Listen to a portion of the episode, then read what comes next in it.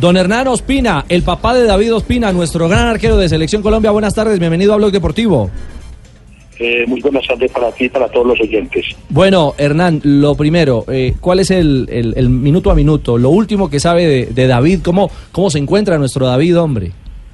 Lo último que, que sé hace cinco minutos ah, lo, lo pude escuchar porque no había tenido la oportunidad, pero ya está en casa eh, compartiendo con su familia, con sus dos, con sus dos hijos, está muy contento, se ve, se ve muy, muy aliviado, vemos que, que no llegó a grandes cosas. ¿Qué le dijo eh, eh, don Hernán, eh, David, sobre, sobre el momento, sobre el choque y luego el desmayo? No, que fue un susto, que, que él no creía que iba a pasar eso, porque él, él le, le pasó este incidente y, y después volvió y salió a la, a la cancha y de un momento se, se desmayó y perdió el conocimiento y dice que él nunca había sentido una cosa de estas tan horrible eh, en, el- en este momento. Don Hernán, y, y le explicó precisamente por qué no salió sino inmediatamente del choque, sino que esperó. O sea, porque eso es algo que nos llama la atención, que pasaron 35 minutos entre el choque y el desmayo. Sí, porque él, él- él tenía muchas ganas eh, en vista de que de que él le han dado poquitas oportunidades para estar en los partidos, entonces usted sabe que, que las ganas, las ganas de estar, las ganas de, triunfar, las ganas de salir adelante, entonces eso le, ayuda de un momento a otro, pero no no no aguantó y se, se fue desplomando y se fue perdiendo el conocimiento, pero él, él dijo que en ese momento él veía la forma de seguir jugando el partido, pero de un momento a otro ya perdió el conocimiento y se, se- desplomó. Señor Hernán, la posición de guardameta es la que más, una de las que más está expuesta a este tipo de choques, este tipo de dramas. ¿Ya les había ocurrido algo con David Ospina, algo similar en las categorías Sí, menores? ¿Algo, algo, algo, algo les había ocurrido ya? Sí, muy grande cuando cuando y siempre ha sido con la Copa América cuando es convocado a la Copa América la otra se perdió la Copa, la Copa América que, que chocó de frente en un entrenamiento con Rodallegua. Claro, claro, claro. Hacíamos Sí. alusión justamente a eso, eh, don Hernán. Eso, sí señor, y él, y él en esa parte sí sí se perdió la se perdió la Copa América porque se quebró toda la el tabique. Pero aparte de ese choque, ¿había tenido David alguno, alguno anteriormente? Sí, él, él ha tenido pues, pero no así como como el, el de con Rodallega y, y este ahora, porque él siempre ha tenido, porque él es un arquero que, que sales con todo, sales a, a, a muerte. Eh, don Hernán, eh, como padre de familia, ¿cómo se vive eso en la familia, en el momento del impacto? Porque ustedes, eh, creo, lo estaban viendo en directo.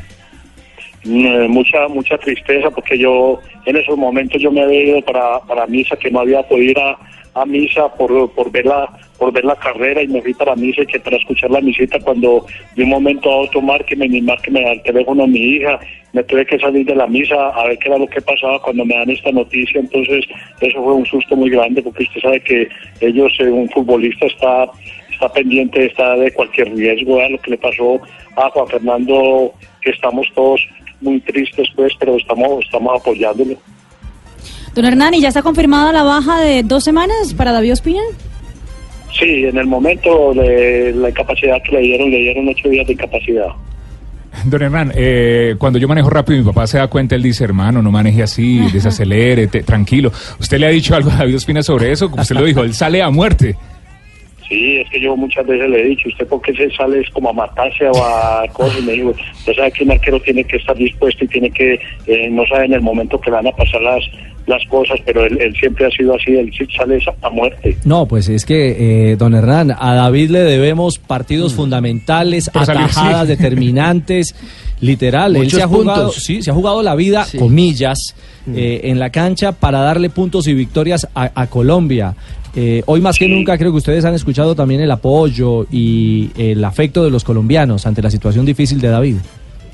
Sí, no, nosotros estamos muy contentos porque el apoyo ha sido grandísimo, todas las llamadas, todo el mundo, todo el mundo ha estado con él y sabe que, que es una persona muy, eh, muy entregada y cuando llegan a la selección es lo que más les gusta a ellos porque comparten y es, es como una familia, entonces él esperaba eso, ya Noraba ya me había dicho que, que estaba, que estaba, ya estaba con las maletas listas que iba a terminar el partido iba a arrancar para para, para Japón, pero no se pudo cumplir la cosa, pero estaremos en otros, en otros partidos más importantes. Seguramente, pero bueno, usted que sabe y lo conoce muy bien a David, ¿qué pierde Colombia en estos dos partidos de preparación sin su gran David? Eh, No, yo creo que todos todos los jugadores están a- al tanto, todos los futbolistas colombianos están sufriendo en todos en todos sus equipos, tanto nacional como internacionalmente. Entonces cree uno que son oportunidades para para los que vienen y todos y es un apoyo. Entonces, de todas maneras eh, estoy apoyando también a, mi selección y, y estaré viendo estos dos partidos para para mirar a ver el, el de estos ocho muchachos que vienen y vienen detrás apoyando a todos estos jugadores que, que le han aprendido mucho. Pero, pero ¿cuál, cuál, le, ¿cuál le gusta, perdóname Juanjo, cuál le gusta que lo reemplace? Eh, ¿Cuál cree usted que sea el reemplazo ideal en estos momentos?